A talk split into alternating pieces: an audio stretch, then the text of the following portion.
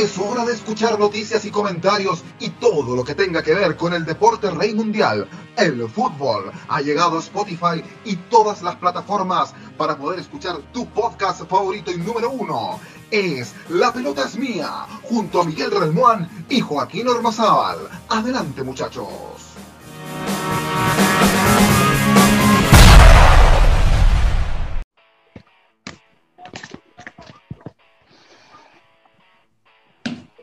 Estamos ya, claramente que sí, claro, bienvenido, bienvenida, bienvenida, todas, todos, todos, perdona, el estado de la voz, eh, típico de la primavera, típico de la primavera, pero estamos con todo el ánimo, con todo el power, con todo el fuá, con todo el nehuén, que significa fuerza en la lengua pampungún, en la lengua de los mapuches, eh, en Chile, también en parte de la Argentina. Va a haber tiempo para hablar de aquello en otra oportunidad. Estamos muy contentos porque estamos haciendo Dame Gol América por la pelota es mía y también damos la bienvenida a nuestra casa radial con Miguel Renmuán a Radio Cinco Pinos, que también empalma en nuestra transmisión Radio Cinco Pinos, una radio online de acá de la comuna y de la ciudad de San Bernardo. Para que no sabe dónde queda San Bernardo, queda alrededor de unos 20 minutos en auto hacia el sur de Santiago. Dicen que, algunos dicen que es la capital, oficialmente es la capital del folclore chileno y y estamos muy contentos de, estar acá. En esta ciudad juega un club que se llama Magallanes y está en la primera de... Eh, saludos para la gente de Magallanes también. Estamos con mucho material. ¿Y por qué estamos saliendo el día domingo en forma especial? Porque vamos a analizar lo que, fueron la, que fue la primera fecha de las clasificatorias eh, para Qatar 2022 en Sudamérica, eh, las polémicas, sobre todo la polémica de Uruguay-Chile y además vamos a vaticinear o vamos a hacer una antesala, mejor dicho, eh, para lo que va a ser la segunda fecha de las clasificatorias. Em, en estas clasificatorias extrañas, porque conversábamos con, con Harold fuera de micrófono, no han parado las ligas en algunos de nuestros países. Acá hace poquito nomás terminó el partido de Universidad de Chile Palestino y allá va, a jugar el club de Harold eh, Millonarios en 20 minutos más, así que también está atento con eso. Pero nos vamos a concentrar con eh, clasificatorias Saludos a, todos los chicos. Em, Miguel, bienvenido a Dame Gol América por la pelota mía y Radio Cinco Pinos. Hola Joaquín, ¿qué tal? ¿Cómo estás? Un saludo a los muchachos ahí, a Chuber en Ecuador, a Harold en Colombia, a Joe en Argentina. Un fuerte abrazo chicos y un lindo programa vamos a tener. Vamos a tener un lindo programa. Saludamos a Joe Singh en Argentina eh, lindo fondo, siempre nos sorprende con su escenografía. Está preparando las cartas, atención. El tarot puede decirnos mucho y alguna cosa anduvo apuntando, aunque Miguel Relmuán decía, eh, pero las cartas no determinaron robo. Decía, lo vamos a conversar. Ahí están las cartas de Yoe para el final del programa. ¿Cómo te va, Yoe? Buenas noches. Bien, buenas noches a todos, buenas noches América. Eh, está muy, muy bien, tenemos una escenografía diferente. Yo estoy en la casa de mi pareja, paredes rosas, luces, tenemos un unicornio que lo llamaremos Roberto. Este, Roberto. Sí, eh, y bueno, bien, eh, tengo buenas novedades. Este, estuve teniendo algunos movimientos con las cartas. Vamos a tirar el día de hoy. Vamos a hablar un poquito de lo que fue el partido de Argentina contra mi archenemigo Schubert de Ecuador. Así que bien, estamos bien y estamos a, a punto, a punto caramelo. A punto, a punto caramelo eh, Swing, ¿cómo te va? Eh, el hombre rompe corazones de Dame Gol América, por supuesto. Ahí está el gran Chuber con su remera. Estamos todos con la camiseta, estamos todos con la camiseta de nuestros países. Eh, yo esta, en esta oportunidad no, pero tiene las cartas importantes. ¿Cómo te va, Chuber? ¿Qué tal, chicos? ¿Cómo están? Muy buenas noches. Bueno, yo contento. Siempre he dicho que para mí es un placer conversar, sobre todo con, con distintos periodistas de, de toda Sudamérica, comentaristas, analistas. Y, ese es el placer, ¿no? En, todo caso, representando lo que acá en Ecuador poco a poco hemos tratando de, mejorar. Eh, y bueno, yo soy muy crítico, sinceramente, hoy lancé algunas de las críticas justamente a los colegas ecuatorianos. Eh, preguntas muy relacionistas públicas, profe Alfaro, ¿cómo está? Poco más, y ¿cómo se siente usted el día de hoy? ¿Desayunó café con pan? ¿No? Yo digo, ¿dónde dejamos el periodismo? qué pasó con esa escuela de comunicación, pero en todo caso siempre dispuesto a defender en lo que se pueda acá la selección ecuatoriana de fútbol, muchachos. Y saludamos también, nos vamos a Colombia, me parece que la camiseta, la remera, eh, eh, de recambio de la selección Colombia, sí, sí, Colombia, sí, sí, Caribe, Harold Cárdenas, ¿cómo te va? Buenas noches. Mi querido Joaquín y a todas las personas que nos están viendo en Sudamérica, mis amigos chilenos, argentinos y ecuatorianos, muy buenas noches aquí, una vez más, listos para hablar de fútbol. Sí, sí, Colombia, sí, sí, Caribe es una canción que originalmente se llama Colombia Caribe, fue compuesta por Francisco Zumaque y cada vez que me saludas así, dije, no voy a buscar la historia de la canción que se hizo famosa en los noventas para alentar a la selección Colombia, el Pío Valderrama. Ah, muy bien, ahí siempre un poco de historia de Harold es un, libro abierto también, como todos los chicos, como todos los que están acá en Dame Gol América, eh, que estamos, estamos en nuestras eh, dos, plataformas, La Pelota es Mía, que es donde pertenece Dame Gol América, y Radio Cinco Pinos, que nos cobija con, con, Miguel Relmuán, con nuestro programa Autopase, que va mañana a las 21 horas por Radio Cinco Pinos. Pasamos la visita ahí. A ver, vamos a partir de inmediato con, con lo que fue, nosotros, a ver, eh, este programa nace acá, acá en Chile eh, eh, y tenemos, Miguel con su gestión ha ido invitando a estos muchachos y uno generalmente, yo el otro día lo hacía en la pauta, terminemos con Chile y le, damos el paso a nuestros compañeros. Pero la fecha, tenemos que ir por lo, más, por lo más polémico, por lo que más dejó este, esta fecha, que fue el polémico partido de Uruguay con Chile, Miguel Remuán. Em, tu resumen, vamos a ir a analizar, a consultarle la opinión a, los chicos también que lo ven de forma objetiva, de, afuera, y también a la gente que, no, que, no, que nos escribe, que entiendo nos pueden escribir, eh, Miguel, a través del Facebook. Pero quiero preguntarte cómo viste este Chile, que a mi juicio eh, de todas maneras sorprendió, eh, sobre todo con, con, con, algunos rendimientos de algunos jugadores que no hayan estado en la adulta, como es el caso de Francisco Sierra Alta, el, defensor eh, central del Watford de Inglaterra, que juega la Championships de, de Inglaterra, que uno podría un, un, tanto tronco, pero la verdad que tiene una elegancia y eh, eh, anticipa muy bien, tiene mucho...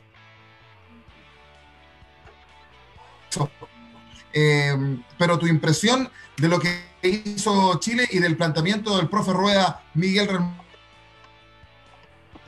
eh, bueno, Joaquín, eh, fue un partido que, como lo decía yo en sus cartas astrológicas, eh, iba a tener hartas, cosas como raras, como un poco inciertas. revisé, sin ir más lejos, revisé el video de Joe con sus predicciones como unas 35 veces, para un poco saber más o menos qué, si efectivamente era más o menos lo que decía, y, y es verdad, o sea, fue penoso lo que pasó, dejándose ya de de un poco el morbo, eh, lo, del partido fue penoso, el arbitraje fue un desastre, eh, muchos lo calificaron acá en Chile como un robo, eh, el VAR llegó como para poner justicia en el fútbol, pero prácticamente cuando hay manos negras, cuando hay manipulación humana, cuando el ser humano pone su, su cosa extraña, eh, a veces la cosa no, anda como uno quiere. Y, claro, tú decías, hay puntos altos, pero detengámonos un poco en el arbitraje. Yo creo que el arbitraje fue desastroso. Eh, esa terna ecuatoriana, eh, perdón, paraguaya, más los, los, los, árbitros que estuvieron en el bar, digamos, tuvieron diversas manifestaciones de justicia que no fueron todas iguales. O sea, en el penal, por ejemplo, de Vegas, cuando va abajo y, y, la pelota le rebota primero en la pierna y después en la mano, eh, o sea, dice, eh, por ahí lo que entiendo en las reglas dice, si te rebota en otro, en otro, en otra parte del cuerpo y después la mano no es penal. Bueno, aquí el señor determinó penal. Eh, no había público, pero la localidad parece que le pegó fuerte. Después hay un penal que también va de Nico Díaz, del lateral de 21 años que juega en el, Mazatlán de México. Tampoco lo cobró, era más discutible, era una jugada más, con, más roce. Pero lo del penal de, de Cuates, al, eh, que, fue como casi el 2 a 1 a favor de Chile, minuto 80 y tanto, realmente fue desastroso. O sea, eh, posteriormente la, la, NFP pidió los audios del VAR, los audios de la Conmebol, digamos, y se liberaron, pero ya ahí dejaron más dudas. Yo creo que, eh, no sé, parece que había una predisposición anticipada a, no cobrar ese penal eh, a favorecer a Uruguay. Lamento mucho que, Uruguay haya ganado en esas condiciones porque si, eh, si, hubiera sido en cancha, lo más justo era un empate y quizás Chile se traía un triunfo por, por el VAR. pero el VAR no estuvo a favor de Chile, estuvo a favor de Uruguay, así que fue totalmente desafortunada la, la, indicación. Y, y lo, otro que, que, también es resaltable es la defensa chilena, la, la defensa joven. Nos dábamos un peso por esta defensa, todos eh, llorábamos por Gary Medel, por, por, por los jugadores que iban a faltar. Finalmente, ese cuarteto eh, joven, digamos, de 23 años promedio, eh, los hermanos Díaz, más em, Sierra Alta, que mide un metro 92, que está en el Watford y que es suplente en el Watford, eh, y em, Vegas, que juega en México, realmente tuvieron una actuación destacada. eso es lo único resaltable, más diría en el medio campo Alexis Sánchez. Arias tuvo falto de confianza, no gritó, eh, más de lo mismo, lo que hemos visto en Copa América, lamentablemente el segundo arquero de Chile, pero es lo que hay, y eh, de medio campo hacia arriba Charles Arengue muy bajo, eh, Vidal se comió la cancha, aunque no le guste a Schubert, se comió la cancha, mm. y hay que reconocerlo, estuvo en el área chica de las dos, de las dos áreas, digamos, de, local y de, digamos, de, de su área y el área con rival, se comió todo el medio campo. no estoy exagerando porque hay unos videos donde muestran minutos ahí puntuales. Y lo otro importante es, Schubert vuelve. Y lo otro importante es eh, Alexis, que, está en, un momento notable. Schubert vuelve, si ya vamos a dejar de hablar de, Vidal. Eh, está en un momento notable Alexis Sánchez, eh, convirtió un gol, tiene ya de casero a los uruguayos, así que bueno, ese, ese es mi análisis del partido en resumido de Uruguay-Chile. Eh, decir decir lo, siguiente, con, comparto con, cuando ¿quién, quién, se nos, ¿quién se nos fue? yo, fue yo, yo, iba a volver, ahí vuelve. Ahí, está, ahí está. Está bien, Perfecto. sin querer algo, ahí explotó todo. Sí, decir, decirle, Miguel, que comparto absolutamente contigo lo de Arias, yo lo venía diciendo, eh, no es un arquero para la selección. Podrá, hacer, podrá hacerlas todas en Racing y está en un importantísimo club, yo lo puede eh, corroborar, está en uno de los cinco grandes de, Argentina, eh, con prestancia, eh, con personalidad, personalidad que no tiene en Chile. Yo lo decía. Totalmente, muy buenas actuaciones. No hay nada malo que decir de Arias en Racing, anda muy bien, pero por ahí la selección por ahí le queda un poquito grande.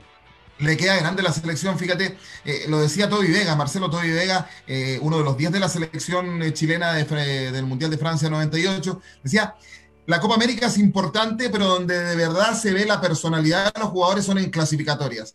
Y, eso a mí ya me preocupó, pues, lo hizo un tipo que fue nominado, porque él ya no había mostrado la eh, eh, personalidad en la Copa América del año pasado, no había andado bien. Y así, lamentablemente, lo demostró en el, partido eh, frente a Uruguay.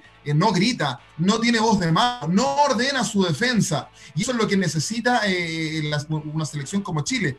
Y con relación al, arbitraje, antes de la polémica, yo ya lo comentaba cuando lo estaba viendo eh, con, mi papá, con, un tío, le decía, no me está gustando el arbitraje de Aquino, lo estoy encontrando eh, localista. Y yo no me quiero ir en contra de la gente de Paraguay. Ojalá tuviéramos un paraguayo también en el programa. Hubiese sido entretenido haberlo discutido con un paraguayo esto.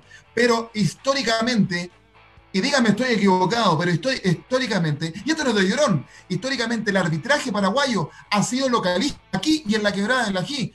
Fueron eh, amarilla, el otro Aquino, y puedo seguir nombrando, siempre privilegiando al, al, local. Eh, eh, entiendo que me da un antecedente de este Aquino, que en 2018 habría estado en una polémica también en el partido de Boca Juniors con Cruzeiro, perjudicando a Cruzeiro que jugaban en la bombonera. así, es, así es, fue, de hecho fue sancionado. Unos par de partidos no pudo seguir dirigiendo, pero, pero parece que no basta. Eh, la, la Conmebol la sigue embarrando y sigue metiendo sus manitos. Eh, eh, yo no sé si hablar de, de, robo. yo, por lo menos, en, mi rol de, comunicador, esas opiniones se las dejo a ustedes y tienen libre albedrío para, para opinar lo que quieran. No, no sé si hablar de robo, pero es extraño liberaron ayer los audios del, del bar y claramente ahí los que le dicen al árbitro central que no vaya a ver la jugada porque no era mano, porque era mano natural, fueron los, los tres, cuatro tipos que habían en el bar. Si todo el mundo, salvo Castrilli, vio que había mano, ¿por qué estos tipos que están ahí con, con una imagen privilegiada dicen lo contrario? Es más, eso podríamos pensar que exculpa un poco, en parte, la responsabilidad del árbitro central, en este caso de Aquino, pero no del 100, porque sigue siendo el principal responsable él, porque él es el, es el líder de su equipo arbitral, él es el líder del cuerpo arbitral y la última decisión siempre la tiene el árbitro en cancha. Entonces, la verdad, la verdad es que fue muy complejo y que nos quedamos con un sabor amargo porque Chile había hecho bien las cosas, porque se pudo haber tenido por lo menos un empate y quizás un triunfo, eh, porque además, el, yo les voy a contar algo, muchachos, hay en sus países, pero la mano que le cobran a Sebastián Vegas en Chile se cobra ¿Por qué, ¿Por qué digo esto? Porque el balón pegó primero en otra parte del cuerpo y después va a la mano.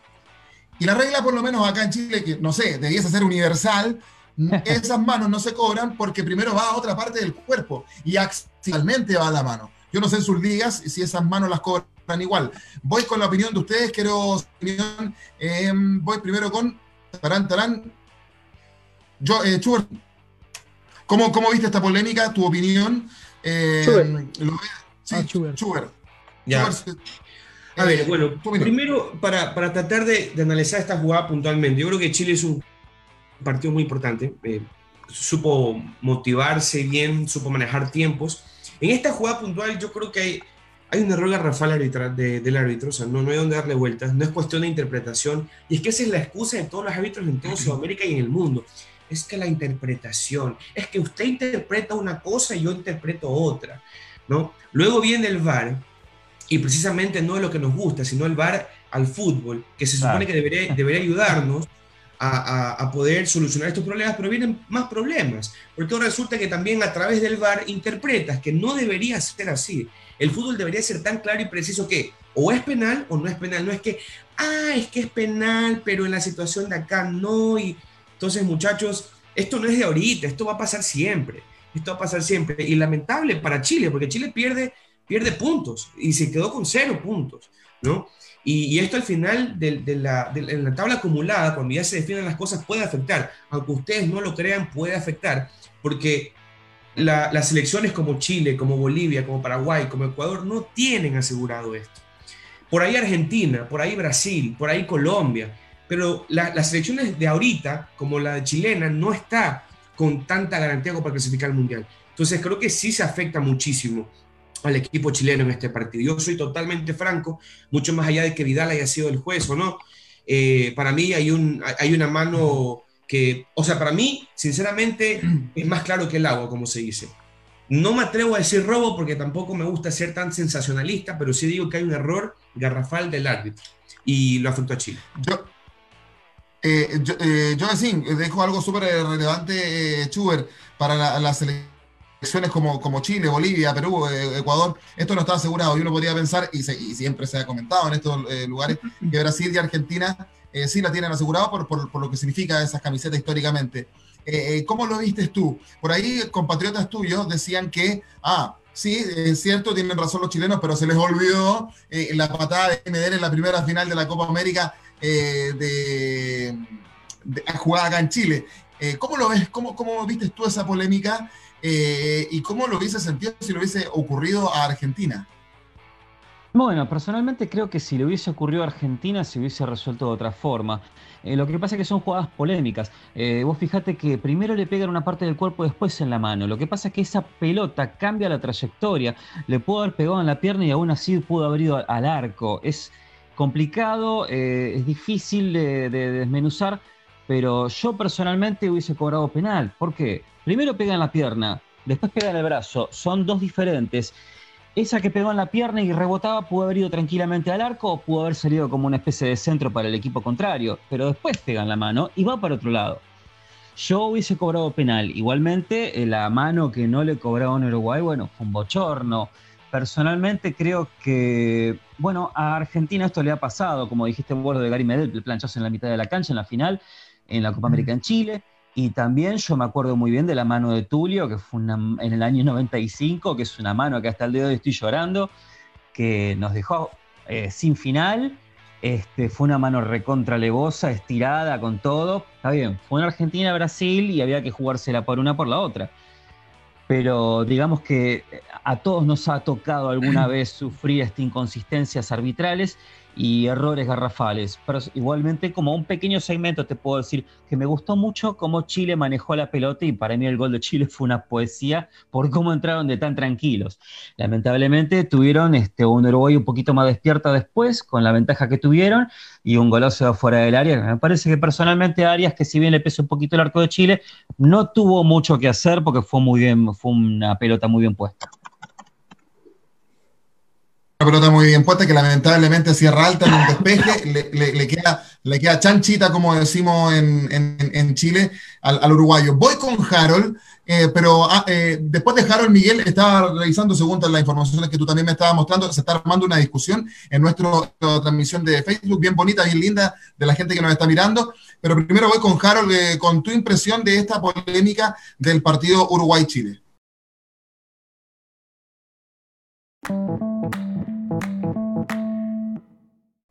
Perfecto. Yo, en primer lugar, lo que quiero decir es que Chile definitivamente nos sorprendió a todos por el estilo de juego que propuso en Uruguay y lastimosamente el partido termina siendo una conversación que no debería ser. Es decir, no deberíamos estar hablando del VAR, no deberíamos estar hablando de un tema arbitral, sino deberíamos estar hablando de una muy buena presentación de una selección chilena que, digamos, en un momento determinado no se esperaba ese tipo de, actitudes y, no, se, no se tenía esa expectativa frente a Chile. Yo quiero abordar, y escúchame, me voy a salir un poco de la, voy a traer un poco a colación el tema de, mi profesión en este caso. Yo quiero abordar tres conceptos así muy, muy, pero muy, muy rápidos. Una, la intencionalidad. Dos, la culpa, ¿sí? Y tres, la interpretación. Yo sé que Schubert lo decía muy claramente, a veces el fútbol no es de interpretar, de interpretar o no interpretar, pero lastimosamente esa circunstancia fue lo que abordó en el partido de Chile-Uruguay. Ahora, hay que entrar a mirar, ¿hubo intencionalidad por parte del jugador de Uruguay al sacar la mano de esa manera? Hubo culpa porque finalmente no se esperaba un resultado, pero al sacar la mano y cómo interpretó esa jugada el árbitro. Ahora bien, si yo analizo la jugada y esa interpretación que hace el árbitro y lo que hace el VAR, analizan o interpretan que en el momento en que la, mano del jugador se mueve es una extensión natural de, es una extensión natural de su cuerpo y no antinatural, que es lo que finalmente se castiga al cobrar un penalti. Entonces, el VAR cuando hace la lectura lo que asumen es que cuando el jugador mueve esa mano o mueve su cuerpo, la mano se mueve con él y que no hay una extensión antinatural. Este tema de las manos con, el, con, la nueva reglamentación FIFA ha sido muy compleja porque ahora eh, el, determinar una mano en el área como penalti es una cuestión, valga la, gustándonos o no, hace o se apela a la interpretación. Ahora, seis personas interpretaron una circunstancia que la mayoría dice no corresponde a lo que debió haber sido. Es decir, se debió haber pitado el penalti porque no se considera que el movimiento de la mano haya sido eh, natural o que esa extensión haya sido natural del cuerpo. Es ahí donde, donde se genera la polémica. Hoy escuchaba a Carlos Caselli en una entrevista que decía que igual, lo mismo que yo estoy diciendo, que le parecía muy triste tener que empezar a abordar y hablar del bar en vez de estar hablando de fútbol. Y yo dejo una, digamos, dejo una reflexión en ese sentido. Si se supone que el bar es justicia, porque finalmente, ¿qué, cuál es la herramienta o qué es lo que pretende y qué es lo que busca el VAR? Hacer justo un deporte que en muchas ocasiones se ha visto manchado precisamente por una indebida interpretación. Y si cuando yo tengo un soporte de cinco personas más que no me generan esa justicia, pues ahí es donde empezamos a hablar de las desigualdades en el fútbol y desigualdades en el terreno de juego, como lo vemos siempre en los escritorios. Entonces, es muy chévere la polémica, pero sobre todo el tema del análisis de la posición natural de esa mano. Eso es realmente lo que uno entra a mirar. En mi, en mi percepción, era una mano penalti completamente. Fíjense ustedes que antiguamente esa mano no se cobraba, decíamos acá en Chile, digamos que esa eh, la cobraba. ¿Quién era Bochardó? El árbitro que arbitró el partido de Chile-Italia en, el, primer partido de Chile en Mundial de Francia 98, cuando Ronald Fuentes, ex de, o sea, actual director técnico de la Unión Española acá en Chile, le llega la pelota en la mano y en ese tiempo la discusión era al revés. Decían, no, pero si fue una mano casual, porque se dice que hoy en día la mano casual no existe. Y, la cobró y significó el empate para Italia, un partido que Chile lo iba ganando 2 a 1. Ahí está linda, eh, Miguel Román, está linda la discusión en, los comentarios del, Facebook Live. ¿Por qué no, no repasamos un poquito eso, Miguel? Eh, ¿Cómo no, cómo no, Joaquín? Vamos con los comentarios de los amigos del Facebook Live. A esta hora que le agradecemos que estén en vivo. Eh, bueno, Sebastián Alejandro dice, ¿toda mano dentro del área es penal o no? Esa es la gran pregunta. Eh, Joana Munivar dice, el pulpo eh, Paul Joe falló. ojo que no falló porque le apuntó a dos resultados de tres y el tercer resultado no fue lo que realmente el destino quería. Camilo Cárcamo, saludos muchachos, escuchándolo. Eh, Cárcamo también dice, un árbitro siempre debería ver el VAR. Su opción es, de revisar fue a conveniencia. Árbitro de... Eh, y Fabián Astudillo dice Sebastián Alejandro, le responde a nuestro amigo, no amigo, no todas las manos son penal, aunque debería ser así. El reglamento es claro, las manos que ocupan un espacio o están en posición natural, como ocurrió en el, eh, con el caso de Cuates, son penal. Lo grave de lo ocurrido en este partido, además de no cobrar el penal a favor de Chile, es que no se aplicó el mismo criterio que en el primer penal que culminó con gol de Suárez. Abrazo.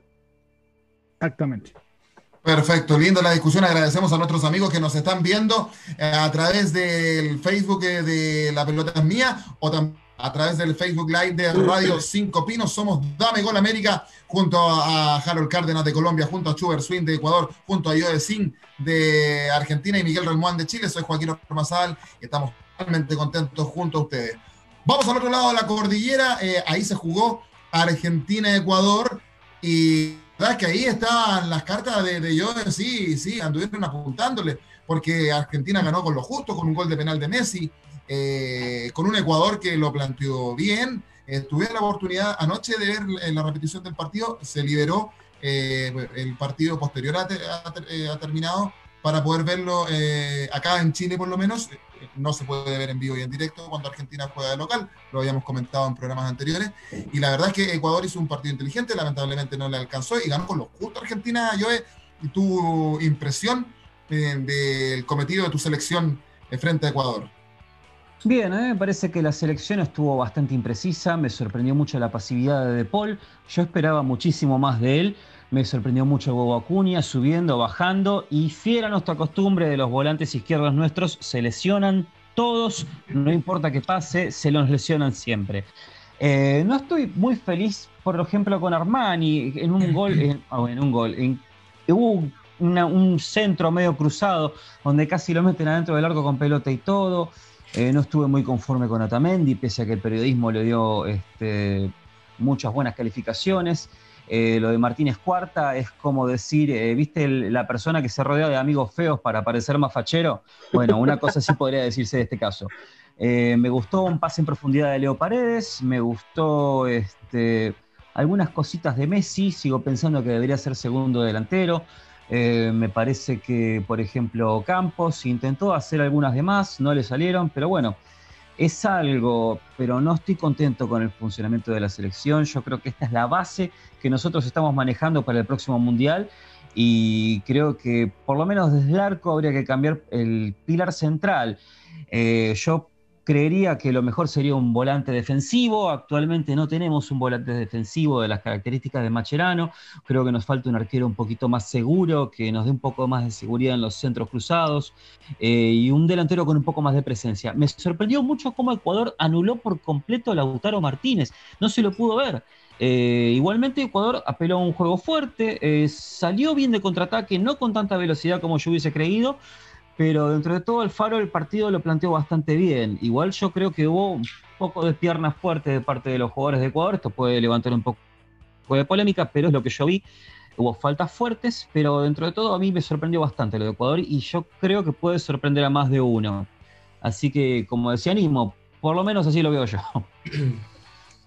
es la, eh, eh, lo que tú comentas yo con, relación al arco en Argentina es discusión allá, no están conformes con Armani, no se le ha dado la, oportunidad a Andrada, algunos piden a Andrada, sonó Emiliano Martínez de Aston Villa que finalmente no, debutó, así como nosotros estamos criticando a Arias acá, eh, parece que Armani no, es el Armani de River en, el arco de, de, Argentina, y es toda una discusión ahí en, en, tu país, en el país trasandino, pero dejaste algo para que lo comente Chuber. Vamos a preguntarte, Chuber, la, eh, eh, tu impresión de lo que, del cometido de Ecuador, que lo que yo vi, me fijé en ese jugador que tú nombraste, Estupiñán, que es muy rápido, terminaba mal la jugada. Fíjate, Miguel, que me recordó mucho a Marc González cuando era más, más, más, joven, que tenía ese problema acá en Chile, que se mandaba la, se comía la banda que la jugada con centros que no iban a ninguna parte. Y se le arrastraba a la cancha. se le terminaba la cancha antes. Y se le arrastraba a la cancha. Exactamente. Yo no sé si Chuber. Claro, yo no sé si Chuber coincide eh, conmigo en ese análisis y no sé si coincides con lo que decía yo de que Ecuador puso pierna, eh, pierna fuerte. Chuber. Ok, este, yo, yo voy a tratar de hacer un análisis de cómo lo analizo yo, porque acá en Ecuador te digo, yo por eso pregunto qué, partido ven, porque eh, la verdad es que el, criterio es un poquito, no sé, un, palma, un, un, paladar poquito, no sé, están acostumbrados creo yo a ver partidos de, de, no sé, de Alaska o de, de Club Penguin, no sé, hermano, pero a ver, pongamos las cosas en orden. Primero, Ecuador, yo en mi vida, y creo que ningún ecuatoriano en su historia ha visto que en Argentina los pasabolas tengan que poner pelotas al, finalizar el compromiso para quemar tiempo. Eso en la historia del fútbol ecuatoriano ha sucedido. Y ese es el mensaje con el que quiero comenzar. Con todo el respeto que se merece Argentina, Messi para mí es el mejor jugador del mundo. Pero Ecuador planteó tan bien este compromiso que tapó absolutamente cada sector del área. ¿Qué hacía Ecuador? Inteligentemente se movía en bloque, cerraba costado y presionaba con dos o tres jugadores. ¿Cómo llega el gol de Argentina? Por la vía de penal, que muy discutible si es que es o no, para mí sí es, por eso les digo, yo no sé qué partido ven acá los ecuatorianos muchas veces, para mí, yo soy muy sincero, para mí es penal, para mí es penal, aunque el técnico hoy en rueda de prensa dijo que no era penal para él, el, profe Alfaro, para mí lo es, pero es una falla de Estupiñán por un hueco que deja uno de los centrales. Partido muy bueno de los dos, de Arriaga y de Arboleda, el uno que juega en Brasil y el otro que juega en Estados Unidos. A Martínez lo tuvieron de hijo, y es literalmente, yo él lo dijo en palabras, o sea, eh, Messi no tuvo tampoco, creo que dos o tres chances de tocar pelota, pero no tuvo más. ¿Y qué hizo Alfaro? Un jugador de encima, nada. Alfaro fue, Alfaro fue muy inteligente porque, ¿qué dijo? A ver, individualmente Argentina es 30.000 o 40.000 veces superior a Ecuador. ¿Qué tenemos que hacer? Replegarnos atrás. Llega el gol por una vía, por un error de penal, Messi clava claramente al ángulo, un golazo, no hay nada que hacer con eso, eso ni siquiera, y mira que Domínguez se salto y se estira, no llega, o sea, eso no llega a nadie. La tocó, tocó eso la no llega a nadie. ¿Ya? Entonces, ¿qué, ¿qué decía Alfaro? Ok, nos meten el gol, resguardémonos, el primer tiempo sacaba 1 a 0, el segundo Ecuador salió del área y empezó a manejar muy bien también los costados, que es lo que yo les decía que tenía que hacer la selección ecuatoriana de fútbol. ¿Qué pasó? Faltó definición y es que los delanteros de Ecuador hoy en día no pasan por buen momento y ahí está el error. Ender Valencia no marca gol por más de que es un referente ya en la selección hace algún tiempo atrás. El, el otro delantero, Michael Estrada, tampoco ha marcado gol jugó rápido. Ojo, no sé si ustedes recuerdan que yo les dije que pongan atención a Gonzalo Plata, sobre todo. Sí. ¿Se acuerdan que yo les decía que, ¿se acuerdan que yo les decía que era un jugador rápido y aparte que tenía mm. drible? Ese, ese chico. Por Plata le sacaron tarjeta a Otamendi. Sí, sí. Y, y, a ver, yo no digo que Ecuador, tampoco voy a vender humo como. Es que acá, acá dicen que el partido corre un poco más y es para quedar campeón del mundo. Pero yo sí creo que Ecuador merecía un empate, porque, eh, como te decía antes, yo nunca he visto a una selección argentina teniendo que quemar tiempo con los pasabolas para, para que Ecuador, o sea, Ecuador, o sea, no, no estamos hablando de un Brasil, no, Ecuador, eh, no, le, no le empate el partido, ¿ok? Y faltó también definición y un poquito de confianza al momento de definir. Creo que faltó eso. Le faltó la última puntada, la puntada final a Ecuador, y yo me, me, fijé en eso. Pero a ver, ya vamos a ir con Harold, eh, pero, pero es que la dejó, la dejó ahí, Chuber, eh, que está de acuerdo con, yo, con, con, lo que dijo Chu, que Argentina estaba haciendo tiempo eh, jugando contra Ecuador, donde incluso los pasapelota estaban demorando para, para entregar los balones. Yo me di cuenta en una, en, una jugada que habían dos balones en cancha, incluso. ¿Qué, qué, qué, qué dice la contraparte? ¿Qué dice Joe? Bien, son como tácticas bilardianas, ¿no es cierto? Son como para sacar un poquito de ventaja a nivel extrafutbolístico. Yo, es algo, es una práctica. número 12. Exactamente. Eh, pero no hubo bidones, no hubo bidones, eh, ojo al piojo. Eh, yo creo que es una práctica igualmente que se hace en partidos de primera división, en segunda división, son cosas que ocurren. Y Schubert lo que dice es que nosotros somos Ecuador, Argentina es 10.000 veces más. No sé, este Ecuador es distinto. Yo decía, eh, como vaticinando el partido para más adelante, que Ecuador no tenía el poder de fuego como para aprovechar los centros de los laterales rápidos que tienen. Yo a Ener Valencia lo vi muy peleado con la pelota. No sé si hubiese sido un 1 a 1. Yo lo que creía es que sí, íbamos a llegar por una vía como el penal, por un tiro libre, por alguna jugada aislada. Vino de un penal bien cobrado. te das cuenta cuando un penal es bien cobrado, cuando el que lo recibe cae como bolsa de papa. Así que te das cuenta perfectamente que cuando no es simulado es porque es correcto. Pero sí, lamentablemente es una práctica que se hace mucho, la de retener el tiempo con los alcanzapelotas. No lo había visto tanto de esa forma porque estuve mucho, muy pendiente del partido y cómo se estaba parando la, selección nuestra. Pero no fue en absoluto. ¿Cómo, cómo? Sí, para ti fue penal, te pregunto, Joaquín. Eh, sí, sí, fue penal, fue penal, fue penal, fue penal. fue un cruce. Llegó muy tarde el defensor. Claro, es lo que te decía yo, o sea, entra a corregir lo que el central dejó escapar. Para mí, claramente es penal. Tal cual, sí, sí. Sí, bueno, decir también que mi señal de internet no es de las mejores, de una, de una empresa que, chilena que tiene hartos cuestionamientos, no la vamos a nombrar, pero así que pido, Joaquín, Joaquín, escúchame, escúchame. Si tú estuvieras acá, si tú estuvieras acá en Guayaquil, a ti te, lo que te dirían es, tú estás conectado con el wifi de la alcaldía porque la alcaldía de Guayaquil tiene puntos gratis en la ciudad, pero el internet es malísimo. O sea, tú no puedes mandar un mensaje de WhatsApp por media hora. puede ser, puede ser también los wifi que hay en las plazas de, en las plazas, en los parques también. Eh, muchachos, para, para terminar, eh, antes de ir con Harold, ¿cómo le, qué, les pareció el cometido del árbitro Tobar? Schubert. A ver, yo yo justamente sé que los ecuatorianos están pegando mucho. Yo creo que en el segundo tiempo sí perdieron un poquito de control, pero entiendo en la primera parte, en la primera instancia, el momento de poner un poquito de autoridad. Bueno, no sé si es cuestión de cultura. A mí me enseñaban, por ejemplo, en la escuela de fútbol, eh, en, las inferiores del Barcelona Sporting Club, que jugué hasta el 2014, de que cuando juegas contra un volante, por ejemplo, en este caso de creación, o con un volante ofensivo, tanto por un costado por el centro, tienes que poner tu pierna fuerte para enseñarle quién es el que está mandando en ese lado y que, y que él tenga idea de que por ahí no va a pasar. Entonces, es lo que intentó hacer Ecuador según mi visión. A mí me pareció increíble el partido de Carlos Grueso. Eh, y ojo que acá en Ecuador fue criticado, este, este chico ha sido criticado por muchos años, desde el Mundial de Brasil, y, da, la, da la, coincidencia que lo convocan siempre. Y ahí está la respuesta. ¿Por qué lo convocan? Porque es el único cinco con mucha jerarquía que tiene la selección ecuatoriana de fútbol. A Messi no le puede tocar una. No le ganó una a Messi en eso. Y fue con el que cambió la camiseta también. Eh, sí, me, fijé eso al final. ¿Qué te pareció el arbitraje? Muy cortito, yo. ¿Qué te pareció el arbitraje de Tobar? El arbitraje, bueno, a mí me parece que en algunos momentos se quedó con algunas tarjetas guardadas, eh, sacó las que tenía que sacar, hubo faltas a donde golpeaban piernas que no, eran la, no, era la pierna de la pelota, digamos. Este, yo creo que se quedó un poco con algunas cosas, pero dentro de todo creo que después supo, em, digamos, reafirmar las que se había mandado antes. Digamos que pasó, fue regular. Podríamos decir que fue regular. Regular. Eh, sí, yo me fijé que, Tobar dejaba jugar bastante la tónica un poco de Tobar acá en, en, Chile. Eh, eh, es el mejor árbitro chileno y, uno de los mejores en Sudamérica, yo lo decía, no porque sea chileno, sino por eso les, consultaba, pero bueno, está bien, hay, de repente partidos que puedes tener mejores que, otros. Harold Cárdenas, eh, vamos con Colombia, que lo ganó fácil en el primer tiempo, cerró el partido, 3 ¿ah? a 0 con una Venezuela.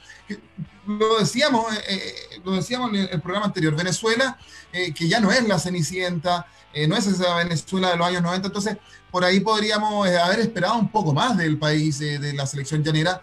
Pero Colombia, yo siento, por lo menos en el primer tiempo, le pasó por encima. Eh, el partido de sí, exactamente como hace, como hace. El partido debe haber terminado en el minuto 45. Colombia lo ganó así. Acá en Chile decían, ojo, que Colombia mete miedo. Pero cuidado, ya lo vamos a analizar más, más, más, tarde. no es lo mismo jugar de, de visita, más allá que no haya público, pero tu impresión del cometido de la selección Colombia frente a Venezuela, Jaron. Bueno, lo primero es que evidentemente es un resultado muy reconfortante para un inicio eh, en un proceso clasificatorio, genera mucha confianza para el equipo, para el país, pues que Colombia haya arrancado de esa manera. Obviamente, además porque Venezuela siempre es un rival que le ha generado y ha complicado a la selección colombiana de fútbol, es un clásico para los venezolanos, eso sin duda es así. Aquí, excúseme la expresión, somos demasiado agrandados y creemos que no, pero eso es un clásico para Venezuela y Venezuela siempre se pone la camiseta, ya con la camiseta inflada ese partido. Pero evidentemente en este partido en particular, eh, la selección Colombia denotó una serie de cosas muy interesantes, eh, un sistema de juego muy interesante que propuso Queiroz con un 4 un 4-4-2 eh, con una Schubert. Una pregunta, Harold, una pregunta. Es que me quedó esa duda de lo que tú decías del tema de, clásico. Pero eso nace por qué? ¿Por historia entre los países o netamente a fútbol? Sí, eh, digamos, la, la, historia de Colombia y Venezuela es una historia que está ligada a través de procesos políticos, procesos históricos y también a través de procesos futbolísticos. O sea, es como el nuestro con los peruanos, más o menos. Exacto, sí. Lo que pasa es que aquí en una época, lo voy a decir con todo respeto, le ganamos a Argentina una vez 5-0 y creíamos que ese era nuestro clásico y queremos desconocer también que hay dos, hay tres grandes en el continente que son Brasil, Argentina y Uruguay, y después estamos nosotros. Pero bueno, eso es, otra, eso es harina de otro costal. el espíritu latinoamericano que a veces se eh, infunde en su camiseta. Entonces, e, e, es, muy interesante porque todo lo que, lo que en ese momento, lo que mostró Colombia en este primer partido, unas muy buenas sensaciones, una tristísima lesión de Santiago Arias, quien no estaba convocado inicialmente Para, para este partido, eh, llega porque se cae finalmente la, se me olvidó la llegada de quién, de, eh, de, quién fue que se nos quedó, la, que no lo dejaron venir, llega Santiago Arias, eh, empieza el partido como titular porque Queiroz quería que a través de esa banda derecha se tuviera mucha más salida, una lesión terrible eh, que el parte oficial ya se determinó es una fractura de peroné, el del perón izquierdo con un síndrome de desgarro. Eh, y unos temas en los ligamentos del tobillo. Seis meses ya se está hablando de recuperación para Santiago Arias. Además, había una discusión interesantísima de lo jurídico, es la responsabilidad de quién es la federación. Bueno, eso es un tema bien interesante.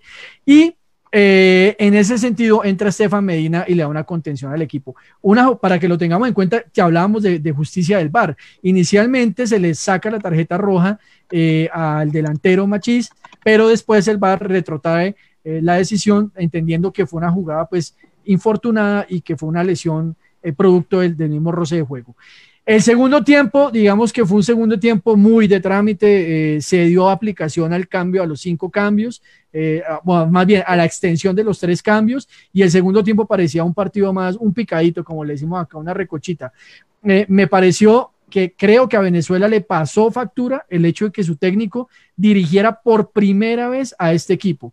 Era la primera vez que lo tenía y José Peseiro lamentablemente no demostró la calidad de su equipo. Un Wilker Fariñez que era la figura de la selección venezolana, pero que se le nota como seguramente a muchos jugadores de fútbol, el tema de la pandemia y el no estar jugando. Un arquero que no estaba en los tiempos, eh, yo creo que fue responsable al menos del primer gol, lamentablemente para Wilker, que hace parte de mis afectos futbolísticos, pero no, pero no, pero no, no, no cumplió con ese rol. La ausencia de Rondón y desafortunadamente una selección venezolana que estoy de acuerdo, ya no es la cenicienta, pero sí tiene mucho que recomponer de aquí en adelante para tener una muy buena presentación. Creo que en balance general, esa fue la presentación de Colombia, muy importante. Obviamente entendemos que Chile es otra historia. Y ahorita yo puedo hacer una, cuando hablemos del partido Colombia-Chile, podemos hacer un relato de los puntos, de cómo ha sido el comportamiento de Rueda frente a la selección, porque definitivamente es otro partido y Chile dejó una cara muy positiva de vista a lo que va a ser el partido de, de este martes. Creo que va a ser un gran partido. Lo vamos a comentar más, eh, más adelante. Eh, sí, Venezuela que retrocedió en lo futbolístico. Harold, eh, no hubo polémica en el arbitraje en el partido Colombia-Venezuela, ¿no? No, no, para nada, para nada. La única discusión, digamos, bueno, discusión, la única la circunstancia de la tarjeta roja, pero fue muy bien dirimida a través del VAR. Perfecto. Bien, eso ha sido lo que nos dejó. En otros resultados, se empató eh, Paraguay con Perú en un muy buen partido también, 2 eh, a 2. Y Brasil en un mero trámite le ganó 3 a 0 a, Bolivia. Perdón, 5 a 0, 5 a 0. Yo no vi ese partido. Fue un, fue un entrenamiento para la selección eh, brasileña. La verdad que Bolivia hace mucho rato que, muestra poquito, nos decía hace unos meses atrás, Miguel, el gran Diablo Echeverry, que hay problemas dirigenciales ahí con, con, Bolivia que hacen que esté estancada y que no pueda, no pueda ir progresando su, su, fútbol a nivel de selección por lo menos. Así que eso están jugando sin arquero. Están jugando sin arquero, le pasaba por abajo de, de, de las piernas el Lampe. pelotas. Muy mal, Lampe. Mal Lampe, un, un, arquero, un buen arquero, estuvo acá en Guachipato, fue a Boca como tercer arquero que no jugó nunca un, solo partido, y la verdad es que flojito, ¿ah? Flojito. Ojo, Lampe estuvo contagiado, hay que decir que él estuvo con COVID positivo, eh, pero, pero muy flojito. Uno hubiese esperado más del, del líder de esa selección, que yo me atrevería a decir, que es Lampe porque no estaba en ese partido, por lo menos no estaba eh, eh, Moreno Martins.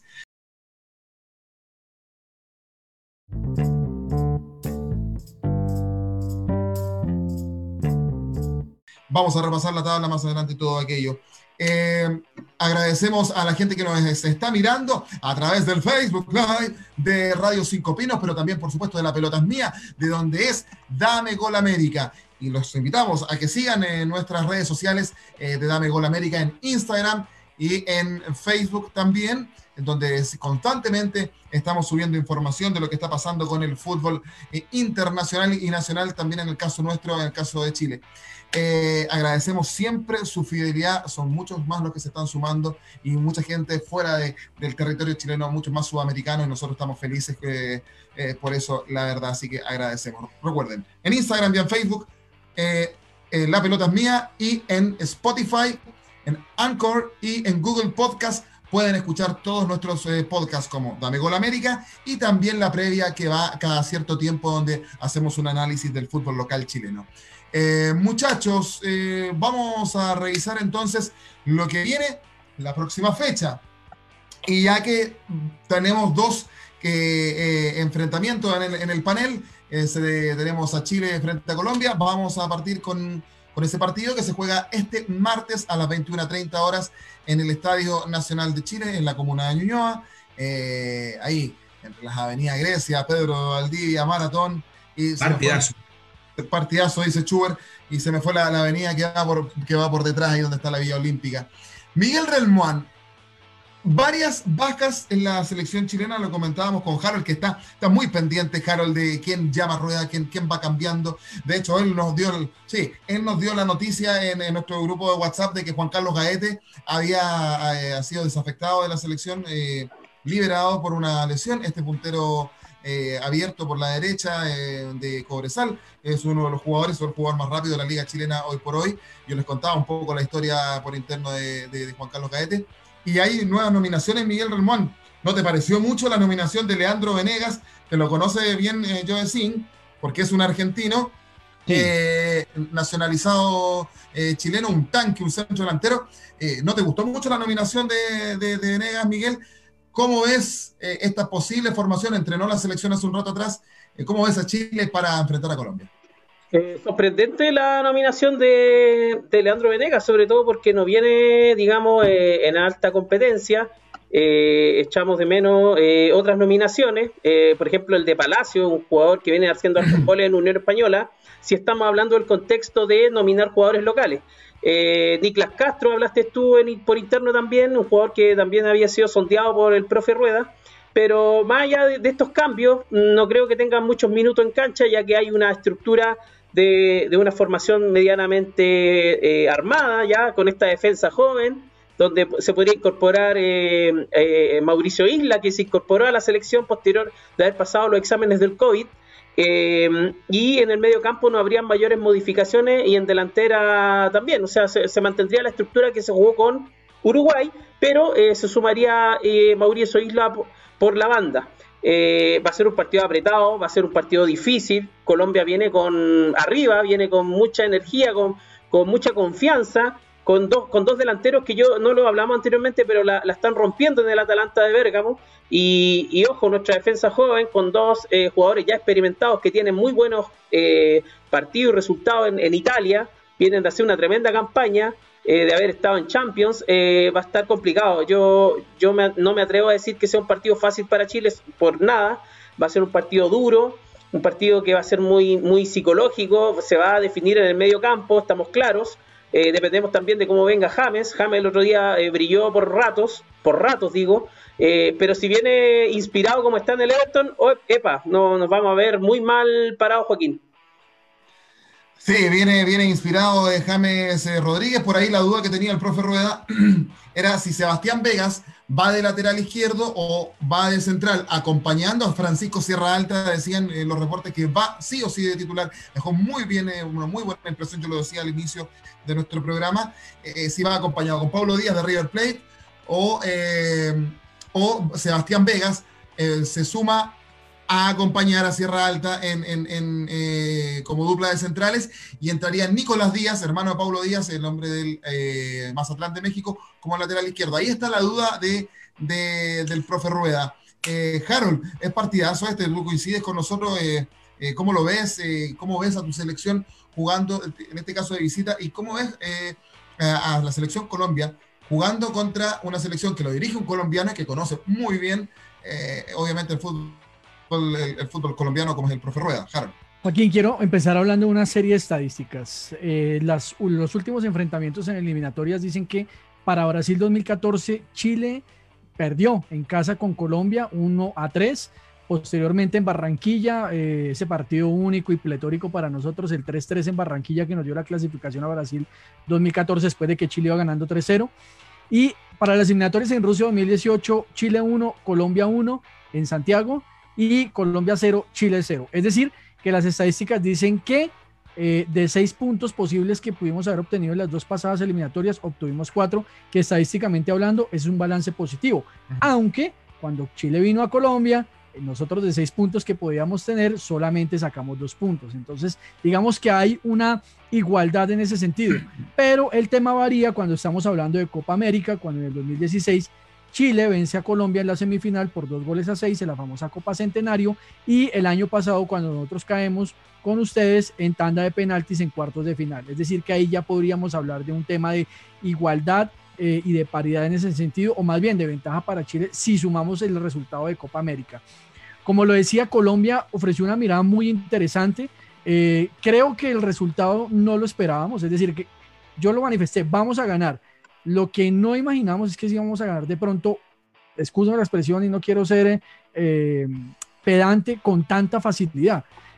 Colombia desnudó a una Venezuela en el sentido futbolístico, no la hizo ver bien y jugaron absolutamente bien creo, hay variables que me parecen importantísimas. Yo lo decía la vez pasada, si es por justicia, el que debe atajar es Camilo Vargas y no Montero, pese a que Montero es el preferido del técnico. Sin embargo, Queiroz fue inteligente, mantuvo a Vargas, respetó el proceso y Vargas cumplió en dos, tres pelotas claves y demostró por qué eh, hay seguridad en el arco. Julio César Falcioni, que, es de la, que fue arquero de Gabriel Orchori en el América, siempre lo han manifestado deme un arquero y ya con eso yo estoy tranquilo. Vargas demostró eso y llegamos con un muy buen arquero.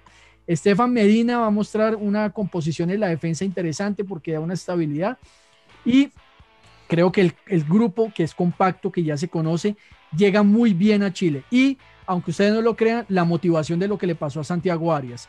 Eh, los jugadores quieren ganar ese partido también en parte por Santiago y eso motiva bastante. Y cuando usted canaliza bien un aspecto positivo, le puede sacar un muy buen provecho. Ahora, insisto, estamos frente a una selección fuerte.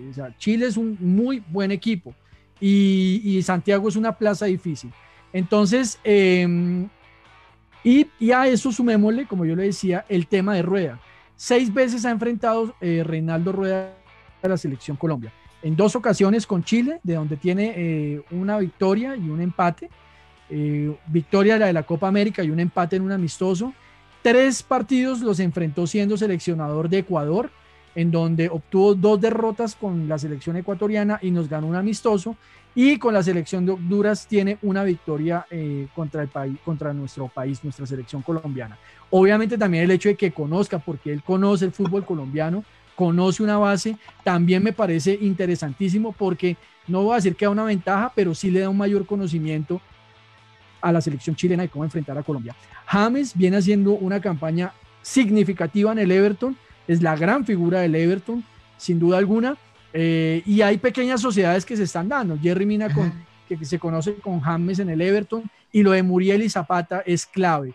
Eh, pensamos, y creo que también fue un acierto de Queiroz, yo particularmente pensé que iba con Falcao, que iba a respetar ese nombre. Eh, no digo que lo esté respetando, pero entendió que la dupla Zapata-Muriel del Atalanta le está dando unos grandes resultados y Muriel con dos golazos lo evidenció ese día. Perfecto. Está agrandado, eh, está agrandado. Eh. Está, está agrandado. Recuerda que está, está, agrandado, está agrandado Harold, sí, puede ser. No, no, es humildad. Bien, bien, bien, bien agrandada Colombia, parece. Miguel Relmuán, posible formación de Chile para este martes. Eh, dame un minuto, te la doy enseguida. Te, te ayudo, te ayudo. Dale, dale. Eh, sí, eh, se dice que va, a podría jugar, va a jugar Arias en defensa en una línea, en una línea de cuatro con el Guaso Isla por derecha, Francisco Sierra Alta y la duda que yo les decía, si va acompañado Sierra Alta con Sebastián Vegas o con Paulo Díaz. Si va Sebastián Vegas con Sierra Alta, va Nico Díaz como lateral izquierdo. Si va Paulo Díaz con Sierra Alta, va Sebastián Vegas como lateral izquierdo. En el medio campo, algo conocido, Claudio Esa, Charles Aranguis y Arturo Vidal, eh, para dejar en, en, en, delantera a Alexis Sánchez, Eduardo Vargas y también hay otra duda ahí, que se puede ir eh, Chapa fue en salida, los dos de Católica, Chapa fue en salida o César Pinares un poco más retrasado, acompañando en el, en el, en el, medio, en el medio campo.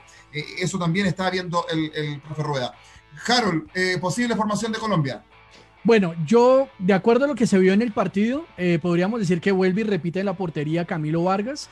Eh, uh -huh. Pensaría que para esto los planes iniciales eran que Arias estuviera en Barranquilla, Santiago en la lateral derecha y Estefan Medina fuera para este partido porque le da una mayor contención en defensa. Entonces sería Vargas en el arco, Estefan Medina lateral derecho, Jerry Mina y Davinson Sánchez en la central.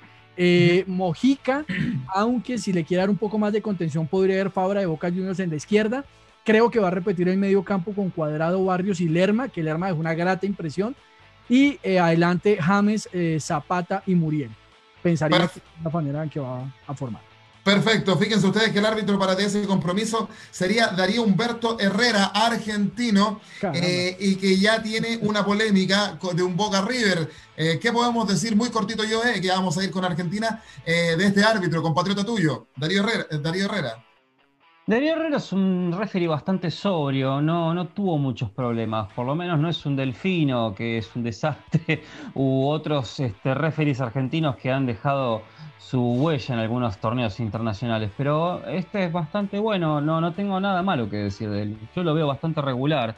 Eh, no estamos en un buen momento a nivel de referato, lo estamos igualando pero para abajo. No tenemos antes un Elizondo, un Castrilli, eh, nos hace falta eso, nos hace falta un buen sheriff, nos hace falta un tipo incorruptible. Pitana no, no cumple con eso, con eso, con eso, con esos pergaminos, según tú. Eh, Pitana tiene muchos errores para mí. Pitana, eh, no sé cómo decirlo, pero tiene partidos muy buenos y tiene partidos verdaderamente no sabes lo que estaba haciendo. Así que la, hay opiniones muy divididas con respecto a él. Y a mí me gustaría algo más sobrio, no tanto irse a los extremos. Y Pitana era mucho Perfecto. de eso también.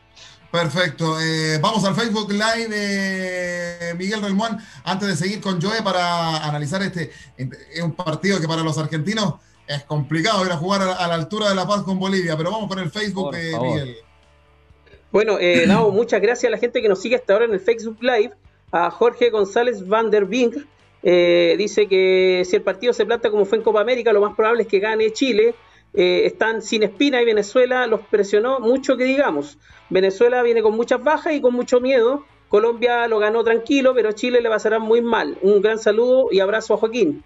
Eh, también saludos a Joana Mune, eh, Munevar, a, Pon, Pocho Viñuela, Peñuela, perdón. también Fabiana Estudillo, un fuerte abrazo, un amigo de la casa Néstor Carballo, eh, Zuliana Reyes Mon, eh, Moreno dice, hace falta Abel Aguilar, ¿ya? y también Néstor Carballo, un fuerte saludo para todos ellos. Perfecto, saludos para todos nuestros amigos quienes nos ven a través del Facebook Live de La Pelota es Mía, Dame Gol América en La Pelota es Mía, y también que se sumó el día de hoy Radio Cinco Pinos de San Bernardo, Chile. Joe Sin, sí. tiene que Argentina tiene que ir a la altura de La Paz. Siempre se ha dicho eh, que los argentinos y los brasileños le tienen un miedo tremendo a lo que es eh, la altura. Yo no sé si tú lo ves así. Eh, es, tan compl es tan complicado cómo es a esta Argentina enfrentando a Bolivia. y ver si va a jugar con los mismos jugadores Scaloni, porque muchas veces Argentina eh, cambia eh, los jugadores que de repente pone a los que se podrían adaptar un poco más a la altura. A la altura, bien digo, ¿cómo ves a esta Argentina para enfrentar a Bolivia? Eh, lo veo muy complicado, la verdad. La altura siempre fue un enemigo nuestro. Lo sufrimos en La Paz, Bolivia, lo sufrimos en Quito cuando jugamos en Ecuador a las 12 de mediodía, en el momento que el sol está más cerca. Este, y sí, lo veo complicado. Y si Scaloni pretende salir con este mismo equipo contra Bolivia en La Paz, es un suicidio, vamos a perder seguro. Eh, la idea tiene principalmente cambiar a Montiel por Foyt, que Foyt es un jugador muy alto, más defensivo. Eh, tiene pensado evaluar poner a Guido Rodríguez en el medio campo, tal vez no jugar con paredes. Este, se va a esperar por la recuperación de, eh, bueno, de Acuña, que tiene una sobrecarga en los isquiotibiales. Y bueno, están evaluando si dejar a Nico, bueno, a llamar a Nico González y a llamar a Ezequiel, bueno, a poner en el once titular a Ezequiel Palacios, que es un jugador que lo está pidiendo todo el mundo, ya desde las épocas que jugaba en River, un tipo con buen manejo de pelota, con buena pausa, actualmente en el Bayer Leverkusen, y en la delantera no, no va a haber mucho cambio, más que seguir con Lautaro y va a seguir con Messi también. Eh, las incógnitas son esas, si va a seguir De Paul y bueno, y si va a seguir Paredes, porque verdaderamente no tuvieron mucha incidencia. No son jugadores eh, que puedan soportar una, carga a nivel física, por eso yo creo que por ahí Guido Rodríguez sería una buena opción. Y la de Foyt también, pero hay que ver también cómo funciona Tagliafico, este que es un pibe muy joven, faltaría gente con más rodaje, me hubiese gustado convocar a Pinola, pese a que a muchos no les gusta. Este, tal cual, hay que ver. Y me gustaría ver cómo va a reaccionar Armani, porque se le viene una jodida a Armani, porque es un tipo que no tiene tanta reacción. No hay que olvidarse tampoco que no es un arquero que estuvo muchos años, se lo ha descubierto con 29, ¿eh? tampoco es algo que tiene tanta cola. Pero es un partido que puede cambiar muchas cosas. Este, siempre los partidos con Bolivia terminan con cambios muy profundos. Yo por lo menos lo veo de ese modo.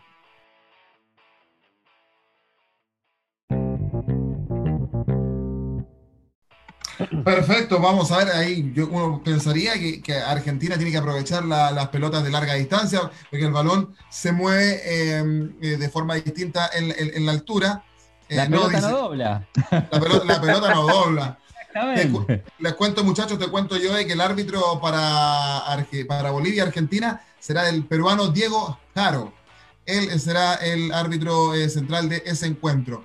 Y Chuber, Ecuador tiene que recibir a Uruguay. Yo creo que en Chile van a estar muchos hinchando por, por, Ecuador. ¿ah? Después que quedamos, picados, como se dice acá en Chile. ¿Cómo, ¿Cómo, ves a, este Ecuador? Eh, yo a priori, y, lo digo objetivamente hablando, según lo que mostró Ecuador jugándole a Argentina en, en, Buenos Aires y según lo que mostró a Uruguay enfrentando a Chile, a mí me parece que Ecuador eh, es favorito. No sé cómo lo ves tú, Chubel. A ver, este, yo comencé diciendo que me caracterizo normalmente por hablar realidades y no fantasías. Yo creo que soy em, lo que muy pocos entendemos en el fútbol y es el hecho de pisar tierra. ¿no? Acá en Ecuador lamentablemente se ve un partido bueno y ya pensamos que está clasificado al Mundial. Pasó con Quinteros cuando le ganó Argentina 2 a 0 en el Monumental de River. Se ganó ese partido, ya pensábamos que estábamos al otro lado. El fútbol no es así cada partido es muy distinto. Yo creo que Ecuador comenzó muy bien estudiando, creo que sobre todo cuando hay compromiso y ganas para jugar y defender esta camiseta, que por más que no tenga una estrella ni nada, significa muchísimo para más de 16 millones de, personas. Yo, futbolísticamente hablando, creo que la altura eh, es importante siempre y cuando tengas también las armas suficientes. No te sirve de nada tener los mejores tanques, el mejor barco, si tú no tienes los guerreros que sepan manejar bien eso y aprovechar esa situación.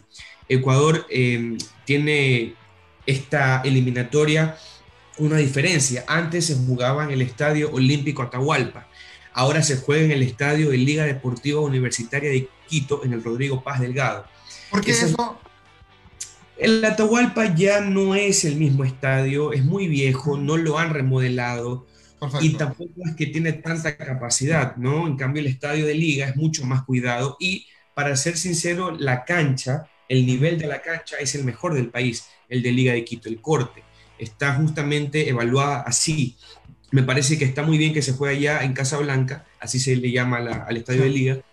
¿ya? Eh, ahora, futbolísticamente yo creo que Ecuador lo que va a aprovechar ahora es, y por eso he visto la convocatoria y entendía muchas cosas, hay algunos jugadores de liga que son protagonistas y van a hacerlo. ¿Por qué? Porque juegan ahí, o sea, es el patio de su casa, como se dice popularmente. Ahí está Johan Julio, ahí está Sornosa, Pervis Estupiñán que salió de allá, Perlaza que juega actualmente, ¿verdad? Entonces hay algunos jugadores que, ya conocen, Domínguez, que fue arquero de Liga Deportiva Universitaria, ganando también eh, torneo internacional.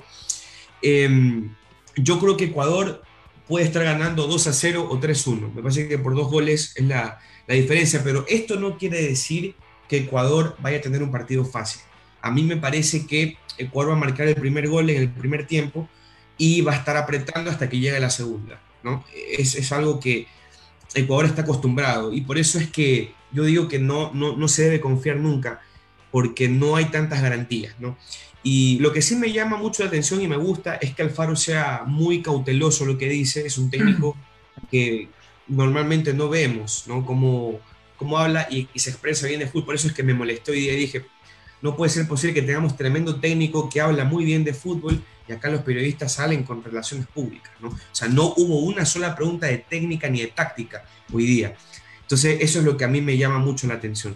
Pero, eh, y, y, aquí te tengo el 11 una vez para ir ahorrando tiempo de cómo iría la selección ecuatoriana de fútbol en el partido frente a Uruguay, Alexander Domínguez, preciado lateral izquierdo, pareja de centrales con Arboleda y Arriaga, Pervis Estupiñán, Carlos Grueso, aquí viene eh, el regreso de Cristian Novoa, el Zar Novoa, ojo con este jugador, Renato Ibarra, el, eh, Gonzalo Plata va de titular, ojo con eso, de 10 estará Angelito Mena, que no no me pareció que tuvo un buen partido. Y de delantero estará el señor Ener Valencia. 4-2-3-1 más o menos lo que plantea. O si no, puede armar también un 4-3-3. Es que también depende cómo, cómo los quiera mover al faro, ¿no? Pero eh, creo que Ecuador suena favorito para este partido. Yo, sinceramente, a Uruguay nunca lo vi tan complicado en casa. Ojo, en casa. En Uruguay, partido perdido para mí, pero en casa no me acuerdo la última vez que se nos complicó. Es más, nuestras clasificaciones al Mundial, eh, la de Japón y la de la de Brasil fueron ganándole a Uruguay justamente. En casa. Perfecto. Te cuento que el árbitro de ese partido de Ecuador-Uruguay será un compatriota de don Harold Cárdenas, eh, Vilmar Roldán, según lo que podemos recabar. Eh, eh, muy cortito, Harold. Vilmar ya tiene un nombre, nombre acá en Sudamérica, arbitrado finales, la final de Copa América. no debería andar mal Vilmar, ¿no? Sí, Wilmar Rondal, eh, eh Rondal tiene una muy buena imagen internacional. Eh, creo que cuando ha tenido que dirigir partidos en el exterior cumple a cabalidad. Eh, bueno, tuvo un tema en, el Mundial de Rusia 2018 que a él le costó haber continuado en ese tema porque él no le quiso hacer caso al VAR. Y el VAR, lo que se dice es ah. que le castigaron y él no volvió a dirigir en el Mundial. Pero en Latinoamérica evidentemente tiene un nombre muy interesante y en Colombia sí, claro, es un árbitro muy reconocido, entonces creo que va a cumplir con este tema, pero siempre ha tenido eh, roces con el VAR.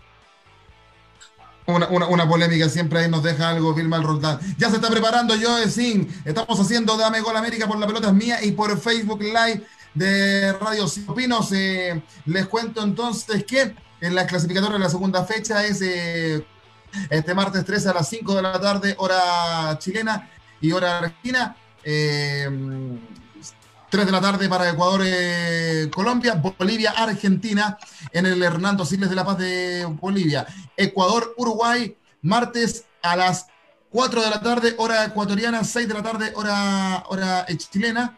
Venezuela, Paraguay, eh, el martes viene a las 7 de la tarde, hora chilena. Perú, Brasil, martes a las 21 horas, hora chilena. Y Chile, Colombia, martes 21 a 30 horas, hora, hora chilena, y 19.30 horas, hora colombiana. Ya, muchachos, nos ponemos en onda porque ya estamos llegando a la parte final del programa. Me estaba apurando ahí nuestro productor, pero estamos que da para hablar las clasificatorias. Uno se extiende porque da, para, para, hablar mucho. Cierra los ojos, Chuber Swing, ¿eh? se está preparando ahí también, ¿eh? Las cartas. nervioso, Chuber. Está nervioso, un hit, las cartas, un hit. Un tramo a ver, hasta ahora. ¿Quién, ¿Quién, pregunta primero? Bien. Eh, Chuber, Chuber. Vamos con. Vamos... ¿Quiere salir de la duda al tiro? Chuber, Chuber. Eh, a ver, mi pregunta va. ¿Quién gana el partido? ¿Uruguay o Ecuador? Que yo creo que- o sea, yo creo que Ecuador. Directamente quién gana el partido. Bien, perfecto. Vamos a sacar un grupo de tres cartas y ahí te digo más o menos cómo sería. Bien. Bien. Perfecto. Bueno, primeramente tenemos la estrella invertida. Esto es curioso porque acá me sale como que Ecuador va a salir a jugar con testarudez, con un error de juicio, con impotencia a nivel psíquico. Es como que mentalmente no están preparados. Es como que el resultado anterior los afectó malamente. Estrella invertida. Eso es una pecho fría. Es posiblemente, tal vez haya una bronca, pero también lo tenemos. Bien, acá lo tenemos a Uruguay, que tenemos al paje de bastos, sí, lo tenemos activo, lo tenemos inteligente, es un examen aprobado, sí. Acá lo que vamos, ex- no, no estoy tan seguro. Y acá tenemos también el 7 de bastos. Tenemos el 7 de bastos invertido. Es un partido complicado, con inseguridades, con un poco de miedo. eh, y bueno, inseguridades de parte de Ecuador. Este, una actividad inusual de Uruguay. Van a salir adelante, inteligentes. Me sale con el paje de bastos que Uruguay va a tener un cotejo aprobado lo que me está diciendo acá que Ecuador pierde. Sí, más allá de haberlos visto jugar, que si bien Uruguay no me sorprendió mucho y Ecuador me gustó mucho como marcó, puede ser que este, Ecuador tenga algunos problemas de nervios, tal vez este, no le salgan las cosas en la delantera y tal vez... Y no creo que haya algunos golpes de más, pero me parece que el que está más despierto es Uruguay. Gana Uruguay.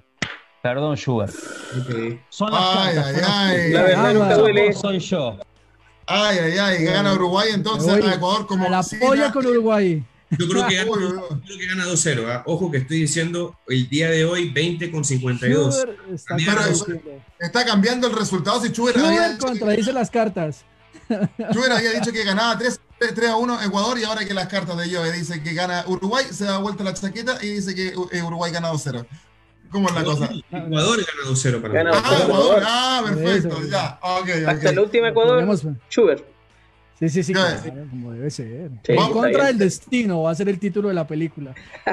Joe, pues, Díganme. Sí. por, por asunto, por asunto del tiempo queremos saber lo que va a pasar con Chile-Colombia, pero yo también, y yo creo que todos acá, queremos saber cómo le va a ir a Argentina en la altura de La Paz. Eso es. Bien, perfecto. ¿Sabes?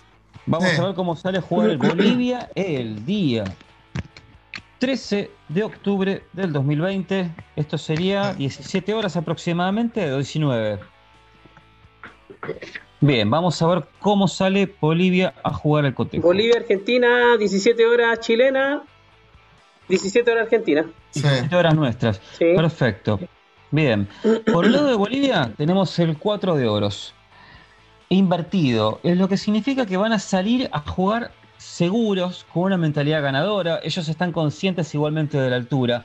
Pero por otro lado sale egoísmo. Es raro, pero van a depender mucho de sus individualidades. Es como que están tan confiados de La Paz, como que quieren, eh, no sé, quieren apro- eh, aprovechar el mediocampo de Chumacero, este, los jugadores que ya están tan acostumbrados, quieren tocar, quieren jugar, pero se van a encontrar con, vamos a quitar lo siguiente, que es cómo está encarando el partido de Argentina. Bueno, tenemos una reina de espadas invertida. Es una carta mala para nosotros. Si bien está instalado como un enemigo peligroso, una reina invertida es un enemigo peligroso, es jodido, es algo falso a nivel personal, pero a nivel equipo nos muestra como que es algo con lo que no se juega, es algo con lo que no se jode, como decimos nosotros.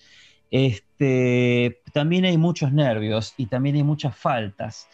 Eh, va a salir a jugar nervioso, va a salir con falta de espíritu, no va a estar bien parado, el equipo va a estar un poco desarmado, es raro.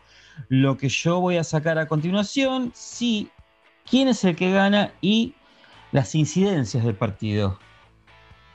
Por favor, que salga algo bueno. Bien, me voy la puta. Hay o que no? Hay que tener un bar allá en, en esa, Eso. en esa- Sí, sí, sí. que bar. No, ni hablar. Pero que las funcione el VAR, sí. Las Joel, no incidencias. seleccionemos las cartas, por favor. Sí. En las incidencias me cayó la peor carta de la baraja del tarot. Es el 10 de espadas. El 10 de espadas es muerte directamente. Es muerte, pérdida, es fracaso, es incidencias malas. No, son pele- eh, encima saco un 7 de espadas invertido. Tenemos incidencias muy negativas, tenemos peleas, tenemos actos deshonestos. Las cartas me tiran algo muy malo. Yo diría que estén muy atentos porque va a haber polémica, eh, va a haber peleas. Sí, va a haber eh, mucho tiempo de descuento. eh, va a ser un partido que va a dar que hablar. Yo creo que este partido va a hacer que la selección tenga que, que barajar y dar de nuevo, curiosamente hablando de cartas pero eh, vamos a tener un cuadro bastante complicado. No esperaba encontrar, esperaba encontrar algo difícil, pero no esperaba encontrar algo tan malo. Pero bueno. ¿Puede ser un 6-0, Joe?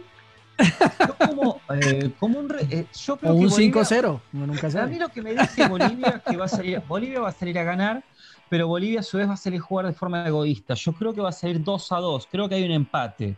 Yo pensé que íbamos a perder por 2 a 0, pero me parece que va a ser un empate, va a ser un partido horrible, con muchos golpes, en muchas manos, muchas cosas deshonestas, va a ser un horror. Pero va a estar muy entretenido para analizarlo después. Eh, eh, Si quieren, pues- Sí, Sí, recordemos que el árbitro de ese partido va a ser el peruano Diego, eh, de apellido Jaro. Sí, tal cual. No, Este, va a ser un colegiado un poco difícil, va a haber tarjetas, así que en fin. Pueden preguntarme por este partido Chile contra Colombia, Chile de local, ¿verdad? Sí, ¿quién gana? La pregunta es simple, yo creo que Harold y Miguel y yo estamos de acuerdo. ¿Quién gana? ¿Chile o Colombia?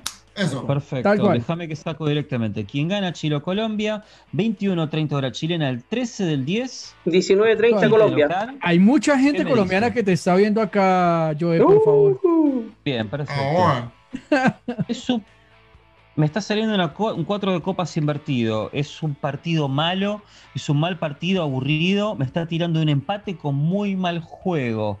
Eh, ¿Va a haber goles? Sí, va a haber goles. 1 a 1. Eh, va a haber un mal partido. Tenemos un juego duro con un 9 de oro invertido, una porquería. Va a ser un juego difícil. Va a haber falta de Me salta falta de disciplina. Esto me está llamando. Falta de disciplina. ¿En el partido o antes del partido? malo. Un rey de copa invertido, por favor, que me salga una carta buena. Un, Un rey de copa, chucha. Una mezcla. Sí. Es Ah. como que Chile, Chile no va a controlar. Sí, Chile no va a controlar sus emociones. Va a seguir pegado con el partido anterior. Veo. eh, van a jugar como de forma deshonesta. Epa. Sí, oro invertido me decía una falta de disciplina. Los va a ser deshonestos son otros, no nosotros. Tal cual, va a ser un Desde ya partido el difícil. par. Yo sinceramente esperaba ver un partido con goles, esperaba ver un partido vistoso, pero me parece que Colombia va a chocar con un cuadro bastante complicado. Se va a dejar llevar por el juego difícil de Chile, van a tratar de hacer las cosas deshonestas y la cosa se va a centrar ahí.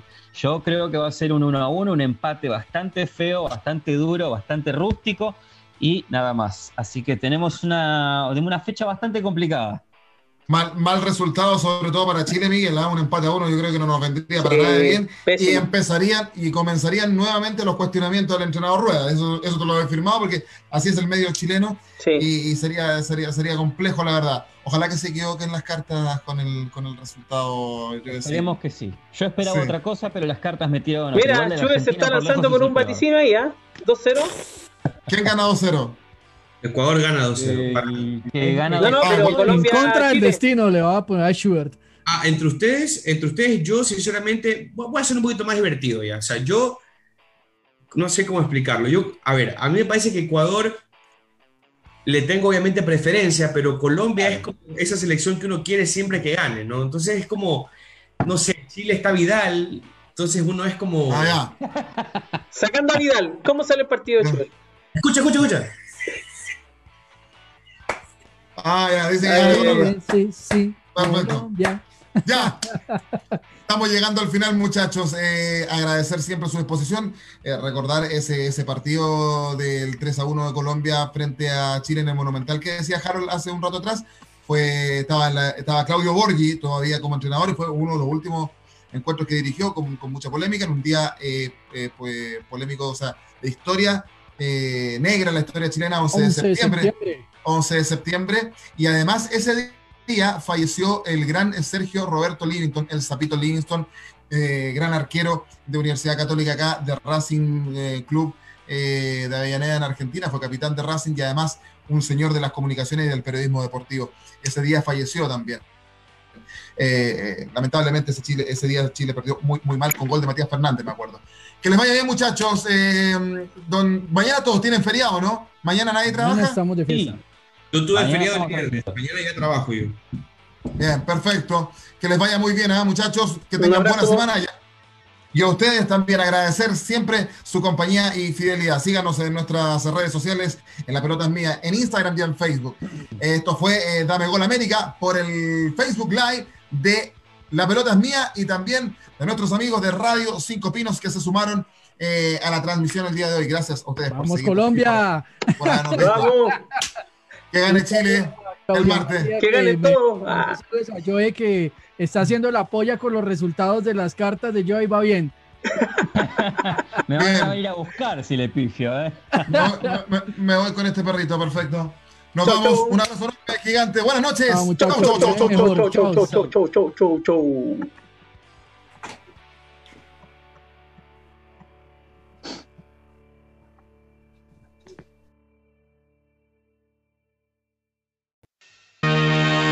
Gol, gol, gol, golazo. Terminaron los minutos más fabulosos para hablar del balompié nacional e internacional. Fue La pelota es mía, que regresará en otro momento junto a Miguel Relmuán y Joaquín Ormazábal.